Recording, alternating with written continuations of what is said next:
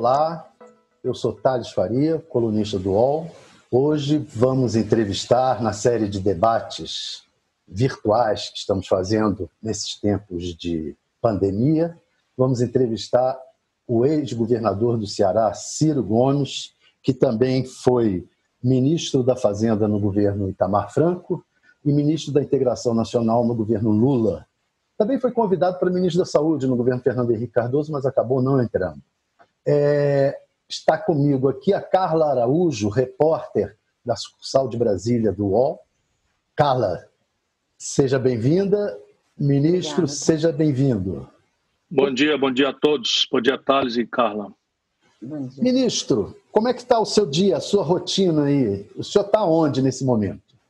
Eu estou em Fortaleza, na minha casa, é, como todo mundo tem que fazer, se puder, naturalmente, é, desde que eu tive os sintomas, há 18 dias atrás, mas fui fazer o exame, ainda estavam nas preliminares, e a, na verdade eu tive uma influenza, uma H1N1, que tem todos os sintomas, e aí me recolhi já para, para fazer a quarentena da H1N1, e aí emendei, e estou cuidando aqui de botar a leitura em dia, cuidar do meu neném, o Gael, que está aqui comigo, enfim, fazendo e brigando na internet. Muito, muito, muito angustiado com tudo que eu estou vendo acontecer no Brasil.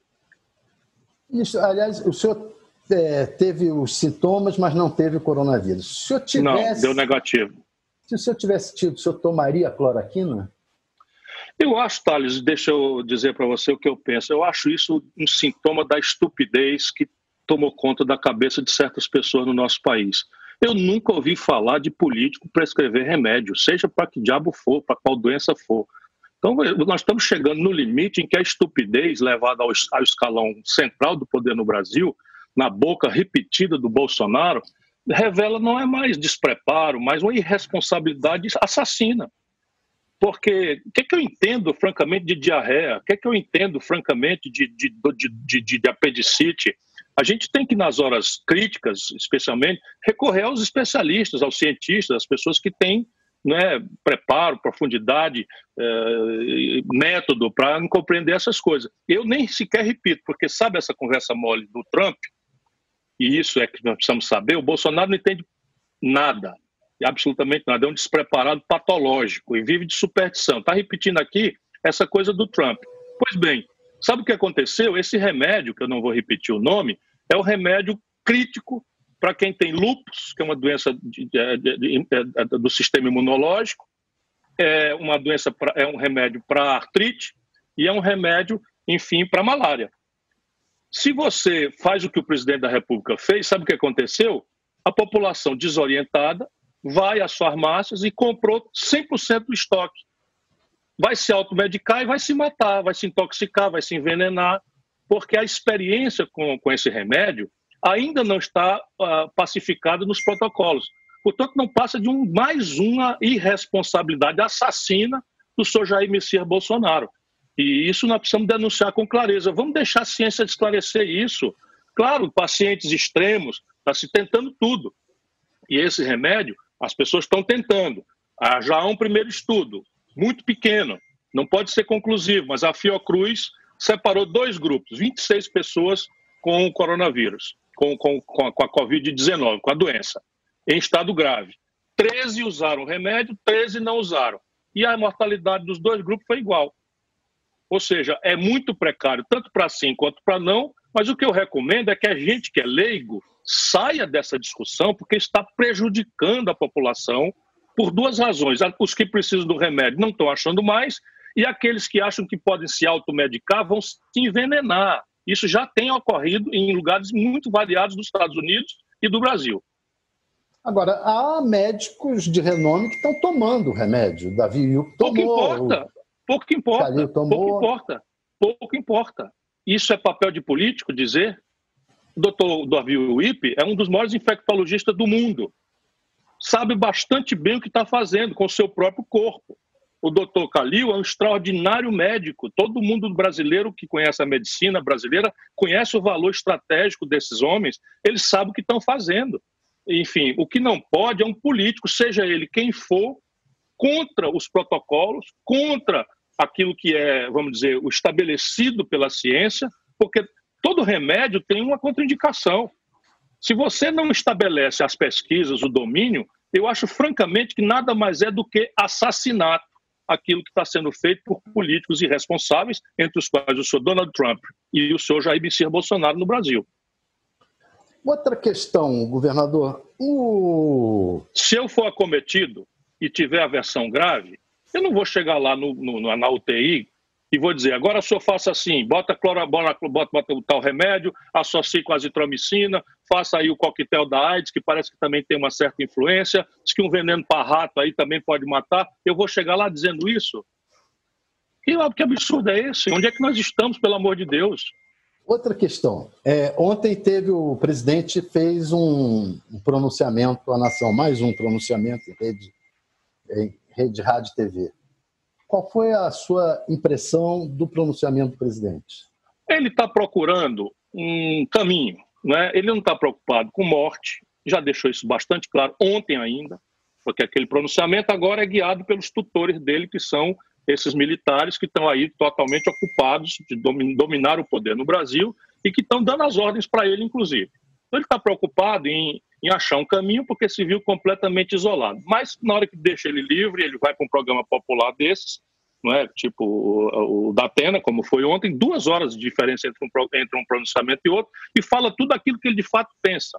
O mal aí, Thales, é o sinal, do, o sinal trocado é o sinal dúbio. Por quê? Porque a gente sair de casa é um imperativo da nossa liberdade, é um imperativo da nossa necessidade de sobreviver, é um imperativo das nossas relações familiares. Portanto, todo mundo gostaria de estar livre, saindo na rua.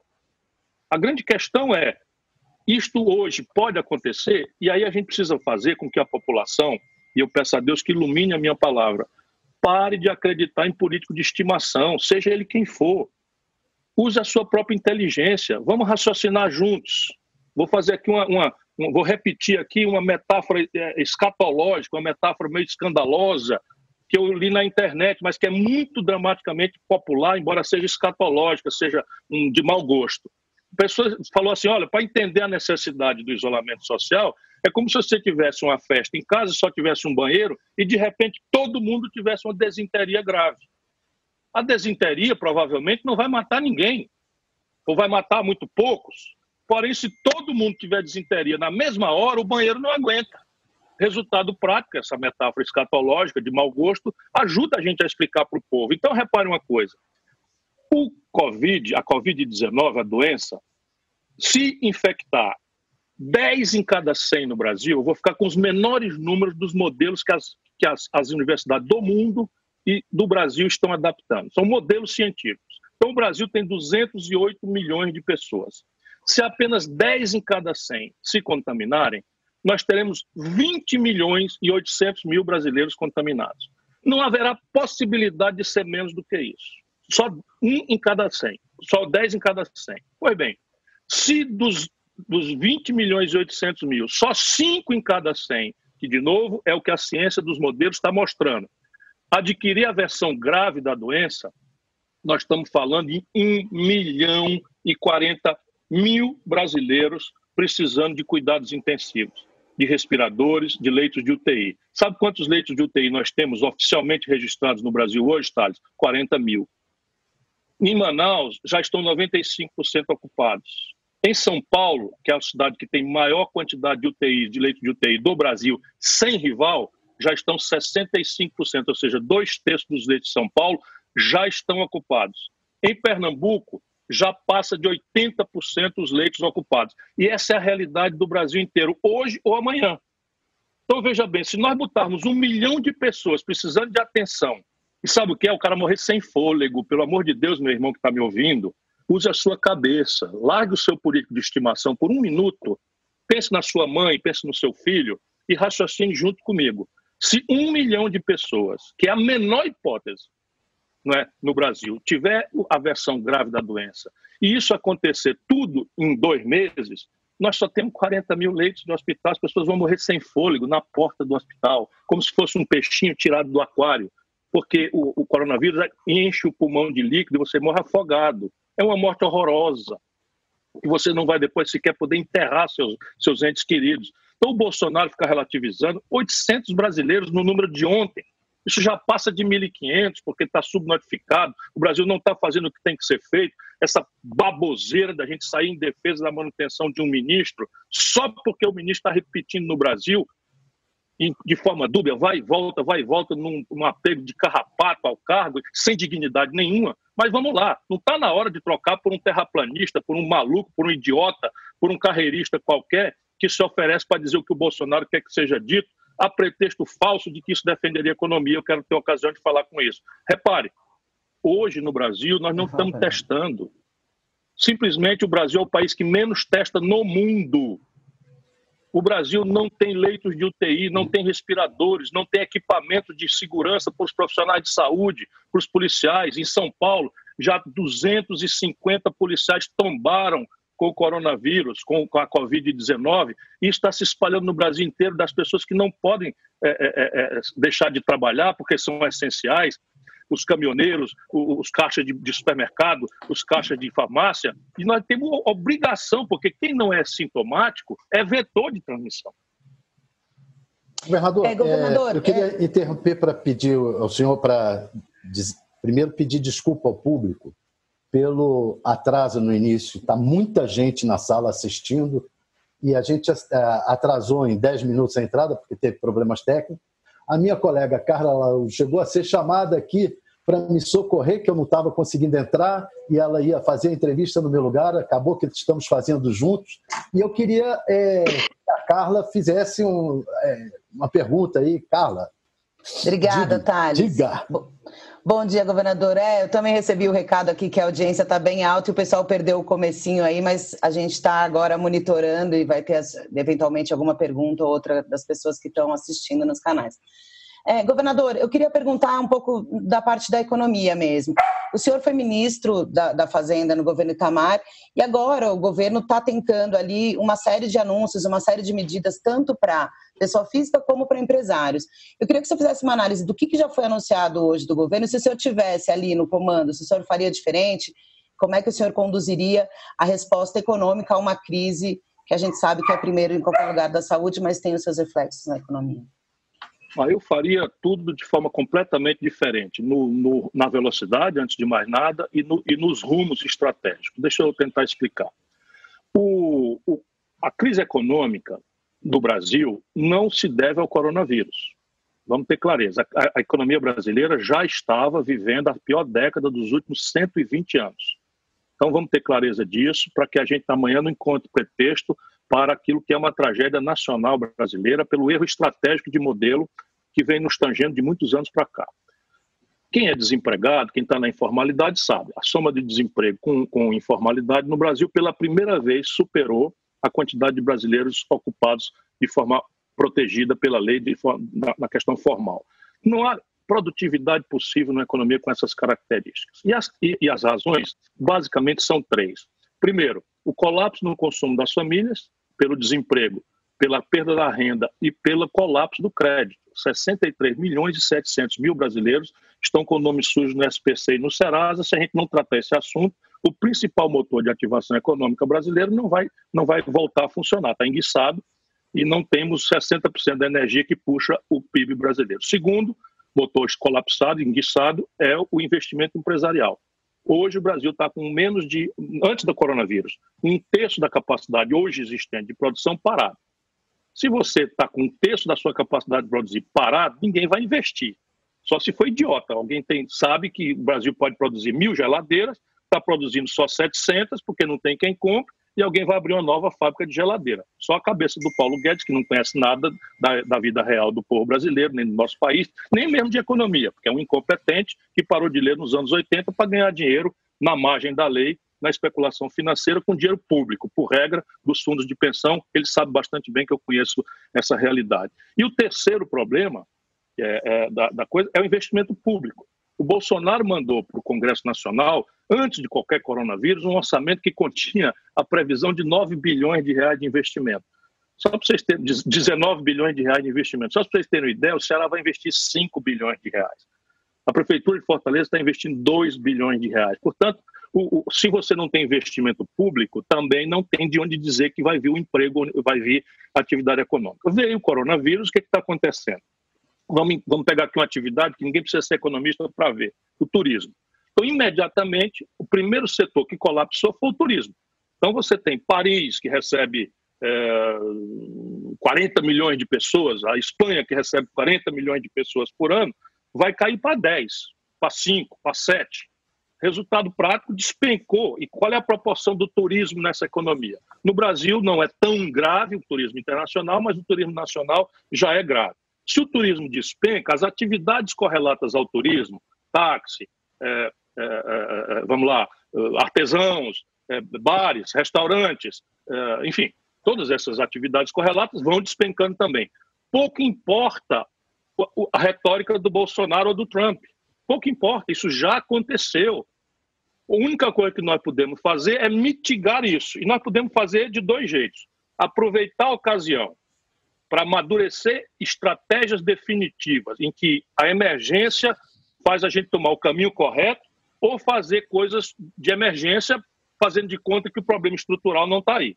A grande questão no Brasil é que tomaram o caminho de fazer uma emergência, deixando todas as grandes travas do processo econômico brasileiro aí. E pior, se eu estiver falando demais, me interrompa. Pior, nesse momento, por exemplo, passou uma emenda à Constituição de um jeito muito exótico, muito exótico, que é reunião virtual, o intertício de dois turnos feito no mesmo dia, tudo ligeiro demais, e foi para o Senado. Ainda temos tempo de corrigir, mas essa emenda à Constituição brasileira, Thales e Carla, permite que o Banco Central do Brasil, dinheiro público, compre as carteiras podres, os créditos bichados dos bancos privados. Ninguém sabe o volume disso. Está lá escrito que se o diretor do Banco Central aprovar essa operação de comprar uma carteira bichada, ele não pode ser responsabilizado. Então, veja, tem uma carteira, vamos lá, um banco X emprestou dinheiro para uma empresa, essa empresa não pagou, o, o, o crédito está bichado, eles vão pegar esse crédito que não vale nada e vão vender para o Banco Central. E o Banco Central vai pagar isso no balanço do Banco Central, mas essa mesma emenda permite que o Banco Central compre títulos do Tesouro Nacional, ou seja, estão aproveitando a crise para fazer uma rodada de canalice para jogar dinheiro público aos trilhões de reais para o sistema financeiro. Então vai terminar essa crise, governador, a economia mas... afundando. Deixa eu só fazer o número para claro. ficar registrado. Vai terminar essa crise, a economia vai afundar uns 6%. Tem estudos das Nações Unidas falando até 11%. Não há o que se fazer a não ser mitigar isso. E os bancos vão registrar lucro nesse ano trágico da vida brasileira e mundial. Mas agora, assim, em relação às medidas práticas que o governo está tomando, por exemplo, para aquele trabalhador, o auxílio de 600 reais, a questão da liberação do fundo de garantia, coisas que... Eu lutei porque, muito. Assim, eu entendo a importância da discussão, mas aí a gente tá, o UOL ele tem um público que vai lá na ponta. Aquela pessoa que está lá entrando para entender se ela recebe os 600 reais, como ela recebe... Porque aquela pessoa, realmente, ela também está vivendo uma situação muito complicada. Essas medidas de auxílio emergencial, que estão chegando, que vão, a gente espera chegar na ponta, o dia prometido é hoje para começar a pagar o auxílio. Essas medidas, o senhor concorda? O senhor acha que é o caminho? Sim. Como é que o senhor vamos lá, vamos, essa parte? Vamos mais... separar. Se você acrescentar, tem... o governo está acordando de alguma maneira, o senhor tem que admitir Sim. isso. Isso, isso é, é, o papel de uma oposição que não quer ver o circo pegar fogo, porque sabe que ri da cara do palhaço, o palhaço somos nós, o povo brasileiro, especialmente o povo mais pobre. Portanto, nós lutamos muito para que isso acontecesse, na forma e na urgência com que isso era necessário. Brigamos demais, eu estou feliz de ter ajudado. Essa providência dos 600 a 1.200 reais é uma providência correta. Por quê? Porque ela vem ao encontro de todo mundo que tem mais de 18 anos, todo mundo que está no CAD único, que é o, é o cadastro único das, das, das, das, famílias brasileiras, que de alguma forma, ou pelo Bolsa Família, ou pelo BPC, ou por qualquer outro benefício, a Minha Casa Minha Vida, já estejam cadastrados, ou através do, do, do, do site ou do, dos aplicativos da Caixa Econômica, especialmente, muito cuidado com fraude, já, tá, já estão acontecendo, as pessoas podem se habilitar para receber, se for até duas pessoas por família, 600 cada um, e se for mãe, chefe de família, vai receber R$ 1.200. Essa é a providência correta. Deixa eu dizer por que essa é a providência correta. Porque antes do coronavírus, antes dessa crise, 100 milhões de brasileiros tinham uma renda média mensal de 413 reais. Esse é o modelo econômico do Brasil. 413 reais. Se nós vamos fazer chegar para essa mesma população 600 reais ou até 1.200, isto é um benefício importante. Agora, vamos lá.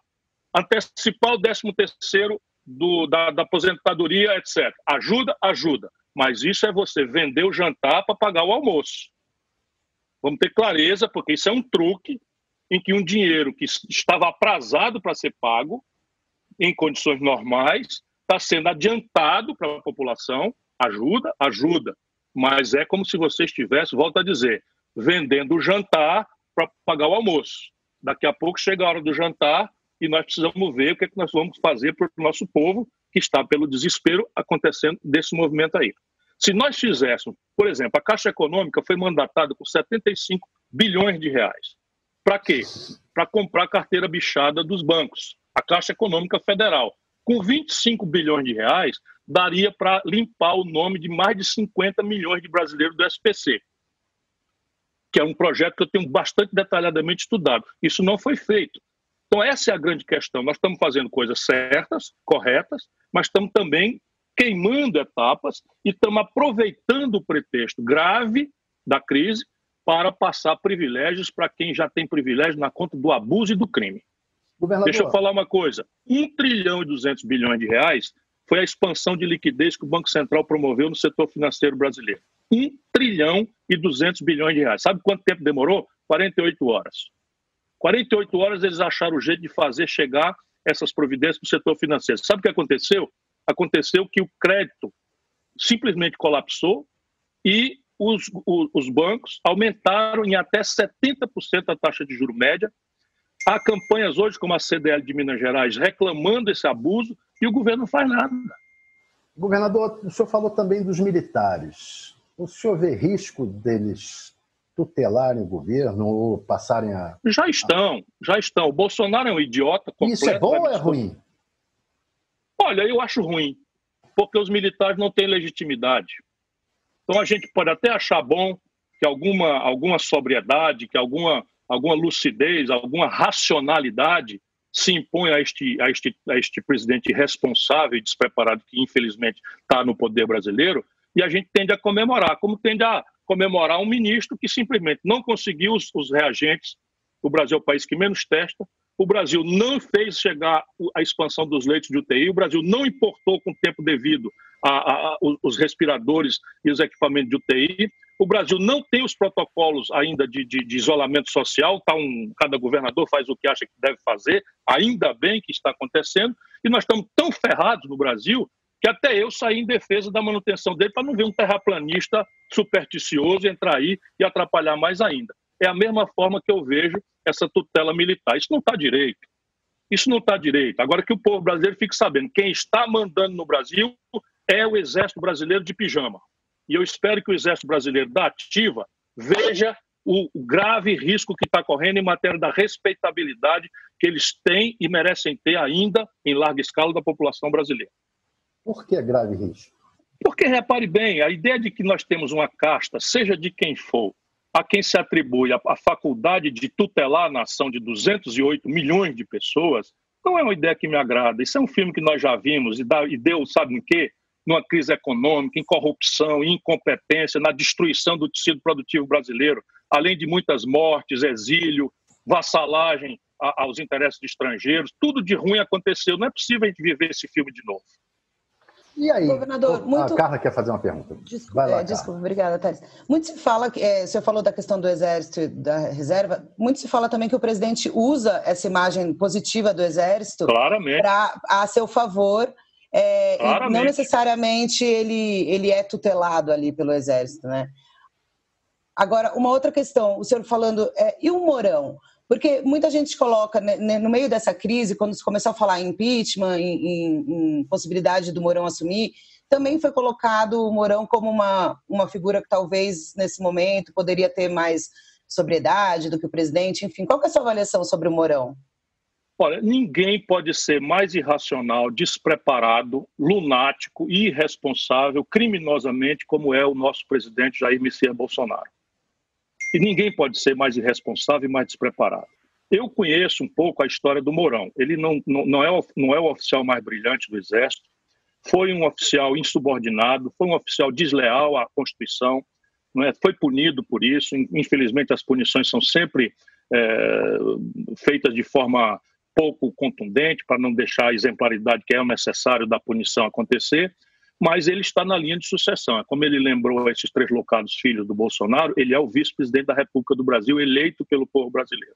Portanto, eu assinei, junto com um punhado de outras pessoas com quem eu tenho diferenças importantes, praticamente insuperáveis, mas assinei um manifesto em que nós sugerimos, pressionando, nós sabemos que para acontecer isso o Bolsonaro tinha que ter alguma dignidade que ele não tem, que ele renunciasse. Eu estava avisado, eu sei que a renúncia dele importa na posse do vice. E a posse do vice teria o meu apoio integral, porque ninguém pode ser mais criminoso, mais irresponsável, mais inconsequente do que o senhor Jair Messias Bolsonaro. O senhor acha, então, que a solução seria a renúncia do. Isso serve muito para a gente pressionar. E funciona, porque ele já engoliu um monte de coisa, ele já recuou da ideia de, de usar a caneta, essa coisa de, de menino, menino mimado né, despreparado. O Bolsonaro é um maluco completo. Né? Eu já conheço há muitos anos. Se você procurar nos arquivos aí, eu era governador, pedi a prisão dele porque ele defendeu o fechamento do Congresso Nacional já naquela época. E os políticos brasileiros vão deixando passar, vão deixando passar, eis aí o, o ovinho da serpente no que, que virou para o nosso país. Hoje o Brasil é um país mencionado como párea internacional. Na hora em que um único país do mundo que tem excedentes de reagentes para o teste do coronavírus. O único país do mundo que tem excedentes industriais de respiradores, de leitos de UTI, etc., etc., o governo Bolsonaro, isso não é um incidente, o governo Bolsonaro simplesmente, a troco de absolutamente nada, a não ser lamber o saco do presidente dos Estados Unidos, Donald Trump, não é? hostiliza a China. E a China simplesmente é responsável por 78% do saldo da balança comercial brasileira. Só, apenas isso. Bem, mas o senhor falou da renúncia como sendo uma coisa assim, ah, isso serviu para ele recuar. Mas o senhor então não acha que a renúncia seja um caminho? Não, a renúncia é um ato de pessoal. Eu acho que seria um caminho, porque o, o impedimento dele deveria ser buscado oportunamente. Eu nunca fui a favor disso, fui contra as iniciativas do PT de fazer impeachment do, do, do, do Fernando Henrique, fui contra violentamente, duramente. O Ceará foi o único estado brasileiro que deu dois terços dos votos contra o impeachment que derrubou a Dilma, embora fosse um governo trágico, porque impeachment não é solução que você possa estar usando toda hora como a dissolução de um gabinete no parlamentarismo. Isso traumatiza muito. 10, 15, 20% das pessoas passam a descrever a cada episódio desse na própria mecânica democrática. E isso é o que está acontecendo no Brasil. Grande margem da nossa população aceita essas maluquices do Bolsonaro porque enjoada, cansada, indignada com a corrupção generalizada do PT e com a pior crise econômica da história do Brasil, produzida também pelo PT, foi para o ódio na direção oposta da negação. Mas a gente precisa saber que o voto tem consequências. E esse é o preço que nós vamos pagar por afirmar uma cultura democrática no nosso país que está em retrocesso grave. Agora, a renúncia é um ato unipessoal ele deveria renunciar se ele tivesse alguma dignidade, algum apreço ao povo brasileiro. Mas a gente sabe que ele não tem dignidade nenhuma. Esse homem roubava dinheiro da gasolina do, do gabinete da Câmara, Thales. Esse homem roubava dinheiro de funcionário fantasma, ensinou essas práticas aos filhos. Aí entra com um discurso de segurança e decência. Esse país enlouqueceu, nosso país pirou. Né? Antes do coronavírus, nós estávamos enlouquecidos como nação. O senhor está dizendo que ele é ladrão? Eu estou dizendo que ele é corrupto. Sempre soube disso. Vai lá, pega, aí, pega, olha, faz o seguinte, eu fui deputado junto com ele. Então, quem está dizendo uma coisa dessa está dizendo uma coisa muito grave. Vá na Câmara, use a lei de acesso. A... Carla, você trabalha em Brasília. A lei de acesso e compare os gastos de gasolina do meu gabinete com o gabinete do Bolsonaro no mesmo mês, mês a mês. Vá ver quantos funcionários eu tinha no meu gabinete e quantos funcionários tinha. Ele tinha seis funcionários fantasmas, que só faziam assinar o recibo para ele botar o dinheiro no bolso. Faça uma conta do patrimônio do Bolsonaro. O patrimônio declarado do Bolsonaro são 15 milhões de reais. Eu já fiz essa conta. Se você botar tudo que ele ganhou a vida inteira e fizer a correção monetária, não chega a isso. Se ele não tivesse comido, nem bebido, nem vestido, nem comprado mansão em condomínio de luxo no Rio de Janeiro. Todo mundo que sabe da vida pública brasileira sabe que o Bolsonaro não é, não é, não é decente. Todo mundo sabe. O serviço de inteligência do Exército sabe. Vive enganando o povo brasileiro. Governador, é realmente uma acusação séria, a gente como jornalista e repórter quer e pode ir atrás, mas se, se, se o presidente o responsabilizar por essas declarações, o senhor responde eu elas judicialmente tranquilamente? Provo. Eu vou lá e provo, estou acostumado com isso. Eu já fui processado pelo Eduardo Cunha, chamei de ladrão, agora ele está em prisão domiciliar depois de pagar a cadeia. E eu estou aqui conversando com vocês. Tenho 40 anos de vida pública, nunca respondi por um mal feito. Estou mandando comparar o meu gabinete com o dele. É tão simples isso, está lá tudo com a lei, a lei, de acesso à segurança. A Folha de São Paulo, o UOL tem a obrigação moral de atender esse apelo meu. Não é por nada, não. É para a gente acabar com essa, com, essa, com essa crença ilusória de que existe anjo, salvador da pátria na política. Acabar com esse ah, negócio de ficar apaixonado. Pauta, ah, vamos, vamos fazer, Thales. A gente vai fazer essa pauta, é, governador. Você ajuda. Gabinete, o meu gabinete. Você passa para a gente já os documentos do seu gabinete, por favor? Não, e aí a gente já vai levantando aqui. Estão na Câmara. No meu caso, eu autorizo aqui publicamente, mando por escrito o que vocês quiserem. Não, é uma excelente pauta, é claro, o jornalista não foge de pauta, não. Agora, é, governador, governador, deixa eu dar uma provocada no senhor. Está circulando na internet um vídeo que mostra o senhor é, dizendo que quando o governador do Ceará abafou uma epidemia de cólera, negou que teria havido essa epidemia para proteger a, o turismo em Fortaleza. É, é verdade isso? E outra coisa, não é isso igual ao que o Bolsonaro meio não, isso é piada. tentando proteger a economia? Isso, isso, é piada produzida por esses marginais filhos do Bolsonaro. O 01, o 02 o 03, cada qual mais picareta do que o outro. E eu vou explicar o que aconteceu. O coronavírus, meu irmão, é um vírus sem precedente e ninguém tem sistema imunológico que transmite simplesmente eu conversando. Se a gente não tivesse aqui ao vivo, ou se não tivesse aqui na, na internet, a gente estivesse conversando pessoalmente, basta eu falar aqui, eu estaria contaminando todo mundo. O que aconteceu em Fortaleza foi uma crise localizada de, de, de, de, de, uma doença que chama cólera, que é transmitida por um vibrião que fica na água não tratada. O que, que eu fiz em Fortaleza? Eu me omiti, me omiti coisa nenhuma, decretei intervenção em Fortaleza e fui para cima. Pessoalmente cuidar do assunto. É só recuperar de novo, tem uma pauta para vocês aí. O resto são esses picaretas, filho do Bolsonaro, com dinheiro estrangeiro financiando essas, esse tal gabinete do ódio, que só prestam para isso, para criar caso, para mentir, para difamar as pessoas, para proteger a canalice deles. Cadê Flávio Bolsonaro? Nove recursos contra o Ministério Público investigar, eu autorizo o Ministério Público a investigar o que quiser. Não tem o sigilo bancário, não tem o sigilo fiscal, não tem o sigilo de nada. Vamos lá, vamos comparar.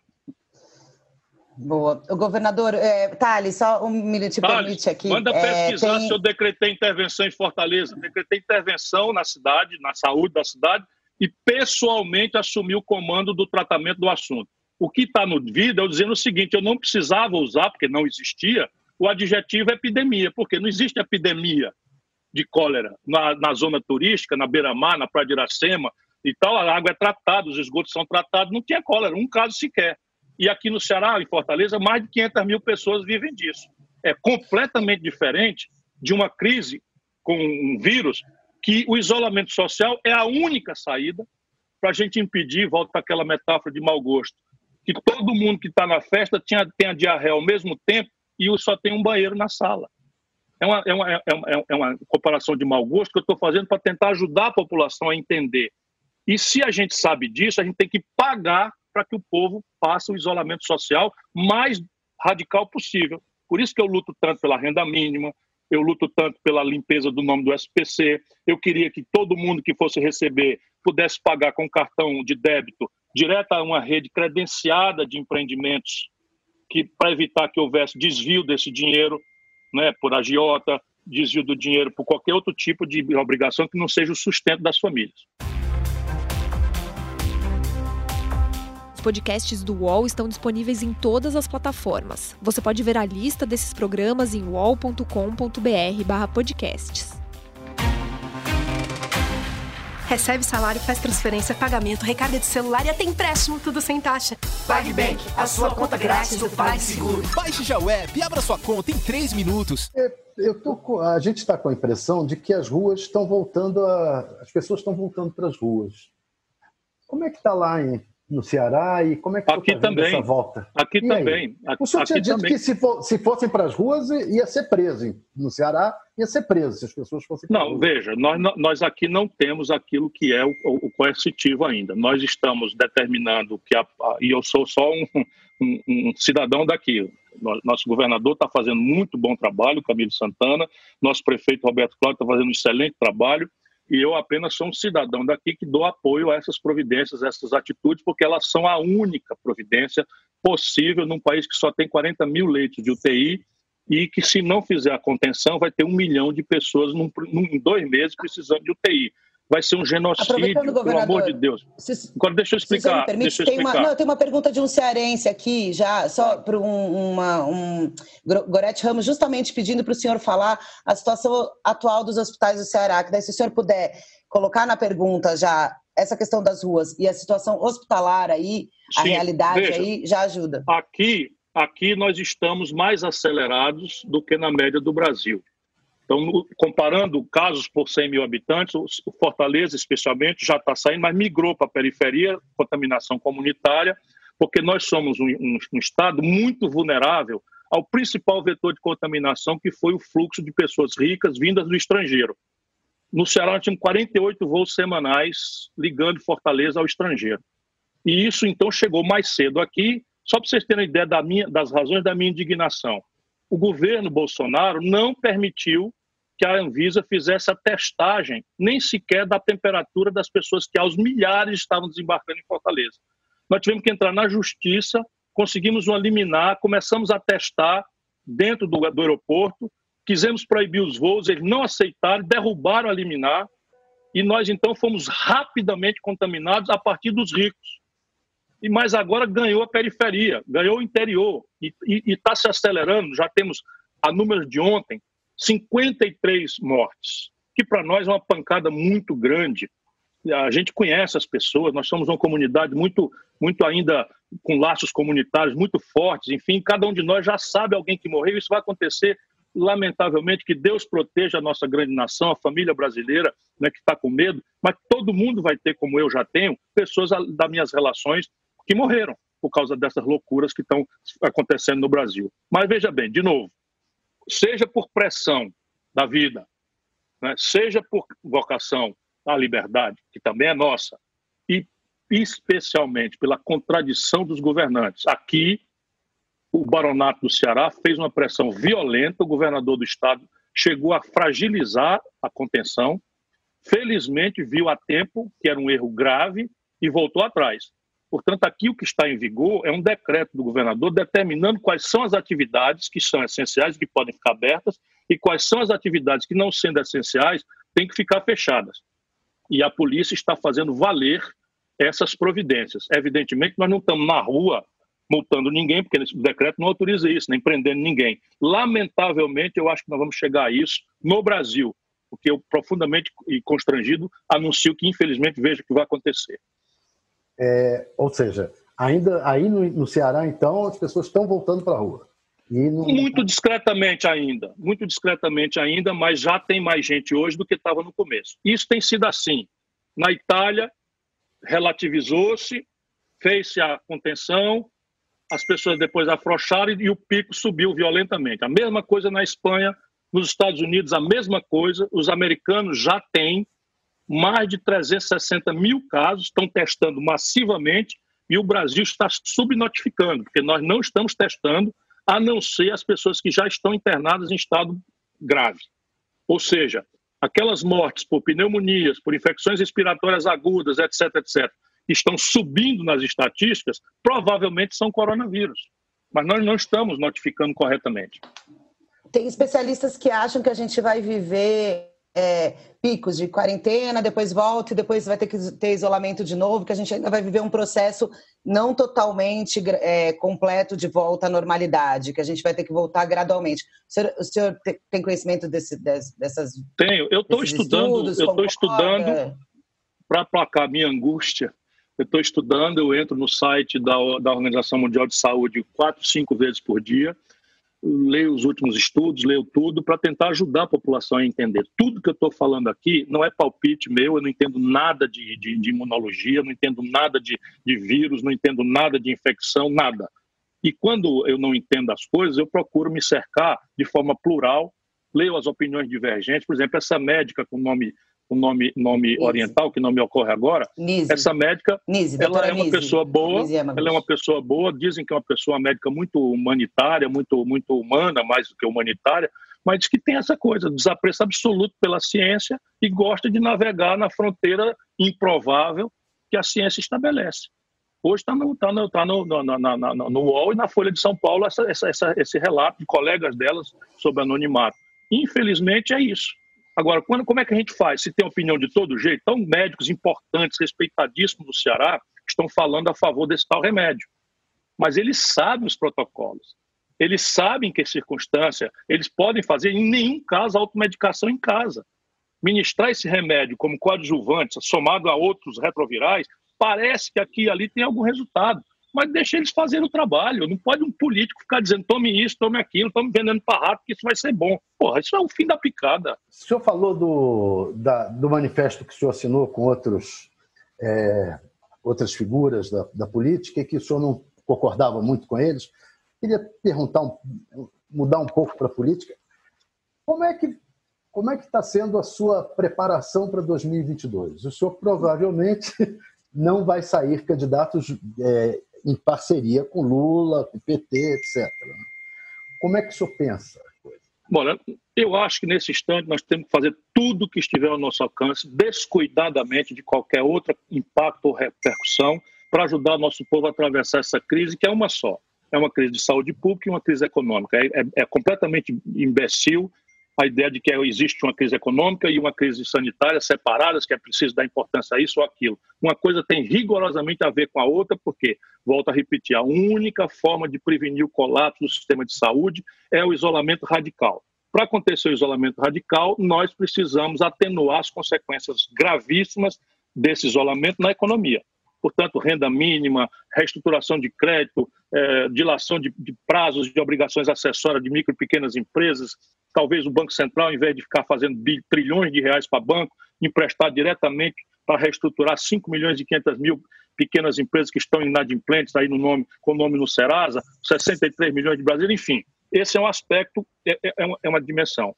Agora, como eu sempre penso, a cabeça, a minha cabeça fica pensando as coisas para dizer por que, que para mim, o lulopetismo, não o PT, que eu distingo, né? o Tasso Genro não tem nada a ver com as falcatruas do lulopetismo, o Olívio Dutra não tem nada a ver com as falcatruas do lulopetismo, o, o, o, o, Henrique Fontana não tem nada a ver, o, ficar só em gaúcho, o Suplicy não tem nada a ver. E todos estão escanteados. O Lula tem a ver com as falcatruas o Lula é o líder. O Lula é o líder. O Lula é o líder. Só quem é um fanático lulista que vai desconhecer porque eu conheço, né, Thales? Você sabe da minha relação com o Lula. Qual é essa relação mim, com o Lula hoje? Hoje, nenhuma. Eu perdi o respeito Nenhum. por ele, completamente. Perdi o respeito pelo Lula. O Lula é um politiqueiro e boa parte do que nós estamos vivendo no Brasil, nós devemos a ele, a responsabilidade dele, a miudice dele, a, a, a, assombrosa, o assombroso apetite pelo poder a qualquer preço dele, que nos levou a isso. Ou algum petista mais moderado acredita que existiria o bolsonarismo boçal e corrupto se não fosse o lulopetismo boçal e corrupto? É uma pergunta para a nossa inteligência de novo. Posso até estar muito enganado.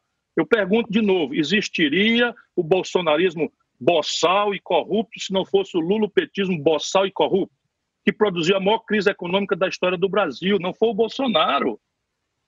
A maior crise econômica são números históricos. A Dilma derrubou o PIB brasileiro 3,x, 3,x, dois anos seguidos. Sabe quantas vezes aconteceu na história econômica do Brasil isso? Nunca. A Dilma fez o maior estelionato eleitoral que eu assisti na minha vida longa. Na, Mas na aí a culpa o senhor acha que era da Dilma ou o senhor acha que era do. Quem era a Dilma? Quem era a Dilma? Alguém aqui acredita que a Dilma estava ali pela grande carreira política, pela experiência extraordinária que ela tinha de vereadora, de deputada, de governadora, de prefeito? Ou ela foi pensada e imposta pela popularidade do Lula para continuar mandando. Não foi o epicentro da crise que desandou no, no, no, coisa, a nomeação do Lula como ministro dela, que precipitou tudo. Francamente, o, o, petismo fanático é igual, é igual o bolsonarista fanático, a gente chama de bolsomínio, mas não tem nenhuma diferença, são rigorosamente a mesma coisa. O Lula pode bater na mãe, chamar Jesus de qualquer palavrão, andar nu na rua, que eles relativizam em Deus e falam, batem palma. É a mesma coisa o bolsonarismo boçal. E nós estamos e muito senhor... mal se a gente continuar obrigado a escolher entre uma coisa e outra. E aí o senhor em 2022 vai propor o quê? Vai propor ser um caminho do ah. meio aí para uma opção para essas eu, eu, duas eu, pontas radicais? Que que o senhor, como o senhor quer se colocar? A, a minha vida de candidato é uma vida completamente difícil, não é? E eu sei bastante disso. Eu sou um homem muito vivido, um velho ganhador de eleições. Nunca, aliás, perdi nenhuma na minha comunidade aqui, que é o povo do Ceará. Sou muito agradecido por isso. Se eu morrer muito velho, ainda morrer trabalhando por esse povo, ainda morro devendo. Mas, assim, eu estou na contramão de tudo que está posto no Brasil. Portanto, a minha tarefa é construir um movimento, é, é criar uma corrente de opinião e ver se isso acumula né, socialmente uma base para poder governar. Ganhar a eleição no Brasil, qualquer um ganha. O Collor ganhou, o Jânio Quadros ganhou, o Bolsonaro inacreditavelmente ganhou, não é? o Brizola não ganhou, o Mário Covas não ganhou, o Rui Barbosa não ganhou. Enfim, vamos ver. O que eu estou preocupado agora é construir um caminho. Estou construindo, tem um livro, está pronto o livro, o livro é explícito, é muito claro, mostra soluções. Eu sou comovidamente zangado, porque o Brasil não precisava estar passando pelo que está passando. Nós temos soluções estratégicas que raríssimos países Governador, do mundo falar em soluções, tem um, um, leitor aqui, o Armando Moreira, que está per perguntando o que dizem os deputados do PDT, seu partido na Câmara, sobre a utilização do fundo eleitoral no combate à Conavid, à Covid, e bem como em relação à redução do salário dos parlamentares. Eu queria que o senhor falasse sobre o que diz o PDT e o que diz o senhor. É, tem muita gente no PDT que é acossado por essa, essa opinião superficial, se sente obrigada a ou não falar do assunto, ou, que a maioria, ou simplesmente dizer, olha, tudo bem por mim, sabendo que não vai acontecer naturalmente. Agora vamos conversar simples e claro. O problema do Brasil é na casa do trilhão, com T de tapioca. Sabe, esses fetiches, eles só servem para uma coisa: desmoralizar a linguagem da democracia, que é a política. Eu digo isso com certa autoridade, porque eu, por exemplo, teria direito a três pensões: ex-prefeito, ex-governador, ex-deputado, que dariam para mim 86 mil reais de salário por mês. Eu nunca aceitei receber nem um centavo disso, porque considero isso profundamente imoral e eu não teria autoridade moral para dizer o que eu disse, por exemplo, nessa entrevista já hoje, se eu, como Jair Bolsonaro, tivesse uma aposentadoria aos 33 anos de idade. O capitão tem. Se o Bolsonaro, entre a eleição e a posse de presidente da República, não tivesse requerido uma pensão especial de deputado, de deputado federal, 28 anos, tá, já tem duas aposentadorias, ganha como presidente da República e vive com cartão corporativo em cima do qual botou sigilo para as pessoas não saberem que está gastando 4 mil reais por hora de cartão corporativo, que eu nunca aceitei. Eu fui ministro, eu fui ministro, nunca aceitei usar cartão corporativo, que é um cartão de crédito que as autoridades usam para burlar a lei e ter um salário extra comprando as coisas e tal, até bebida, farra, etc, etc, etc. Eu tenho moral para isso. Agora, dizendo isso, eu quero dizer o seguinte: se você tira o financiamento público da campanha, meu irmão, só tem uma saída: a campanha só pode ser feita por rico. É o sonho deles. O sonho deles é que o dinheiro empresarial está proibido, o dinheiro individual não chega nem remotamente perto dos custos de uma, de uma campanha de produção de vídeo, etc, etc. Resultado, se você não tem uma forma pública de financiar, você simplesmente vai deixar a política como um caminho só para rico. É isso que o brasileiro quer? Ou seja, o senhor é contra pegar o dinheiro não, do fundo eleitoral nada, e levar para o combate. Eu, eu, eu, não tem problema nenhum. Não tem problema nenhum. Sabe o que, é que acontece? Sabe quanto é a necessidade de financiamento dessa crise? Algo ao redor de 400 a 500 bilhões de reais nos meus cálculos. Fora o socorro de 1 trilhão e 200 bilhões de reais para os bancos. Agora pega um bilhão de reais do fundo partidário e joga nesse buraco. Isso é uma grande bobagem que só serve, volto a dizer, para servar o fascismo e a ideia de que a política tem que ser confinada aos amoedos, aos barões. O Amoedo tem 500 milhões de reais na continha dele, na caneta de poupança dele. Eu estou no cheque especial. Outra coisa, quando se fala em redução de salário de parlamentares, também se fala na redução de salário de servidores públicos. Vê se é pode é um disparate opinião? desse. Vê se pode um disparate desses. Então, repare, vamos de novo. Tem abuso? Tem abuso. Vamos corrigir os abusos. Agora não pode pegar o abuso e transformar isso em regra. Sabe quanto é o salário médio de um servidor do Executivo Federal hoje? 7 mil reais. 7 mil reais. Sabe quanto é o salário de uma professora, de um professor do mais rico município do Brasil, que é o município de São Paulo? R$ 2.650. Vamos reduzir isso daí? R$ 2.650 é o que ganha um professor do município mais rico. Do, do, do, do, Agora, o que é que o Bolsonaro faz? Fica os filhos se estimulando essa converseira mole, esse papo furado. O Bolsonaro sancionou o fundo eleitoral. Eu era contra pela oportunidade, mas agora que está pronto, dizer que isso vai resolver coronavírus é mentira. Só para desmoralizar mais ainda o estamento político. Agora vamos lá. O Bolsonaro tem três aposentadorias.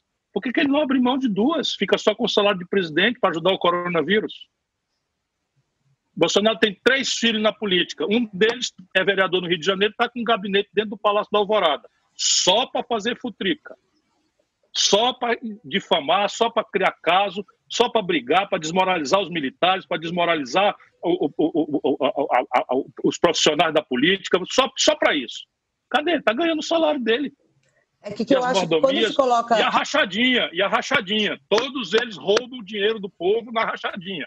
Vamos ouvir aí a última... Bolsonaro, por que, que não deixa o povo investigar Bolsonaro?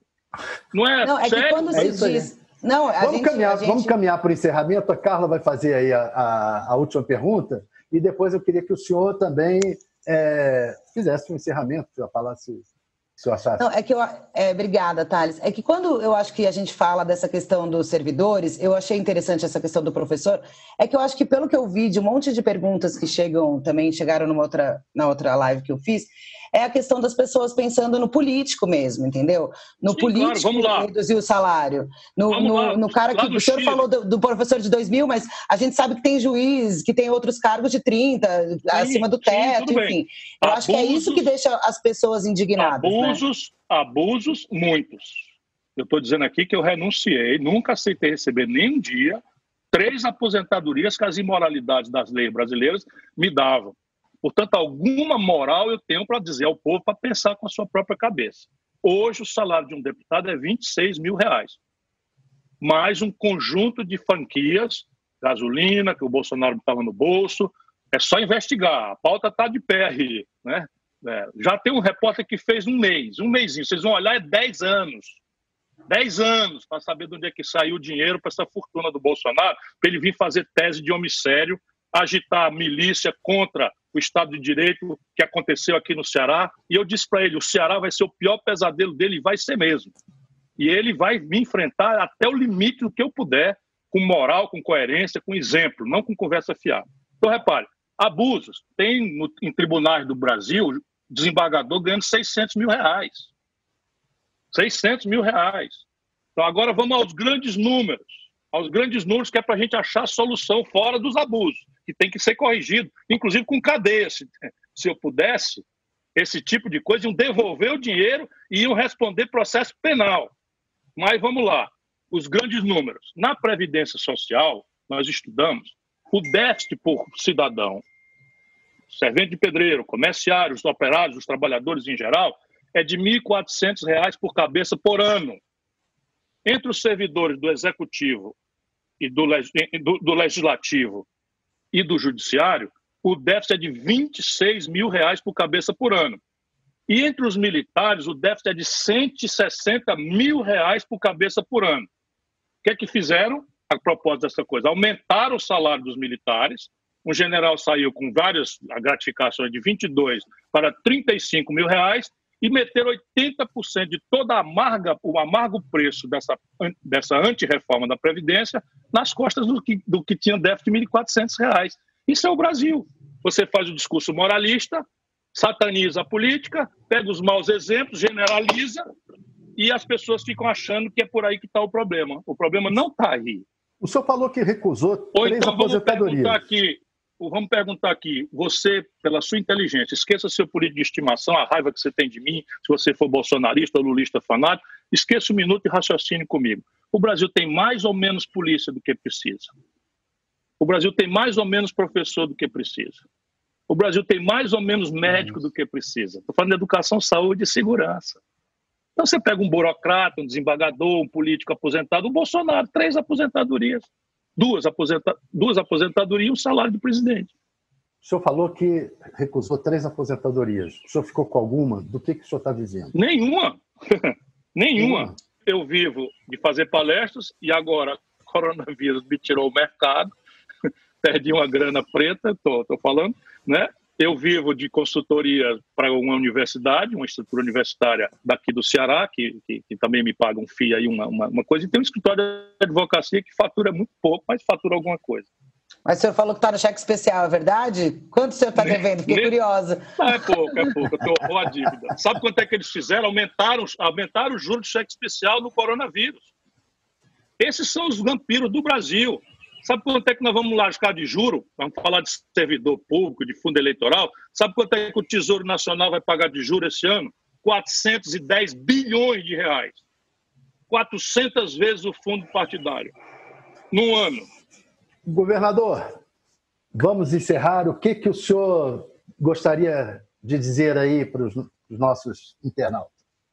Meu irmão, se proteja, se você puder, ajude a fazer o isolamento social, o isolamento radical, proteja a sua família. Se você não vai se contaminar, que Deus o proteja, você é um vetor de transmissão. Portanto, acesse a partir de casa, aqueles que puderem, ajudem o nosso povo a entender. Quem não tiver internet, quem não tiver, enfim, eh, tablet, quem não tiver telefone celular que possa fazer o aplicativo, ligue aí para a prefeitura, peça um apoio, porque eles vão começar a pagar agora. No primeiro dia, 10 milhões de brasileiros se cadastraram. Se você tem problema de CPF, está liberado, não tem mais problema. Você usa o documento que é a sua carteira de trabalho, a sua carteira virtual. E se você puder, fique em casa. Nós vamos ganhando uma semana, cada semana que a gente ganhar, são vidas que a gente vai salvar. Só tem essa saída e vamos continuar lutando para dar ao Brasil um novo projeto que resolva essas coisas. Porque repare, nós não temos respiradores, nós não temos máquina de UTI. Isso não foi o Bolsonaro que fez, não destruíram a indústria brasileira. Nós não temos os reagentes para fazer teste, é o país que está menos testando no mundo. Tem que vir o material. Esse remédio que o Bolsonaro está mentindo aí, nós não temos química fina para fazer. Isso é um mentiroso, é um mentiroso desclassificado. A química fina disso tem que vir de fora, da China ou da Índia, porque destruíram a condição de produzir do Brasil. E isso não foi por causa do coronavírus, não, foi por causa de erro estratégico da política brasileira. Mas está na nossa mão, depois que a gente salvar vidas, vamos voltar a discutir o futuro do Brasil. Obrigado a vocês aí, Thales, Carla, e a todos os telespectadores, se a gente chama assim, ou internautas do UOL. Governador, olha, muito obrigado. Carla. Ah, deixa eu só fazer aqui mais um, um apelo. Vamos apoiar o esforço de isolamento, porque hoje nós temos uma linha de frente de profissionais de saúde eu devia ter falado já desde o começo, os profissionais de saúde já estão tombando, eles estão na frente, na linha de frente, se expondo todo dia ao risco, e se a gente ajudar, eles podem se salvar. Se a gente não ajudar, eles podem morrer. A minha homenagem, a minha gratidão a esses que estão se sacrificando e se arriscando, enquanto a política produz tanto desatino no nosso país. Perfeito. Carla, olha, muito obrigado. Você veio aqui para salvar tá. quase que por problemas técnicos eu não consegui entrar, mas eu agradeço, Thales. E deu uma enorme imagina. audiência. É, muito boa a sua participação. Muito obrigado. Obrigada a então, você. Então, eu agradeço a você, internauta, pela por ter assistido esse programa e por ter dado grande audiência.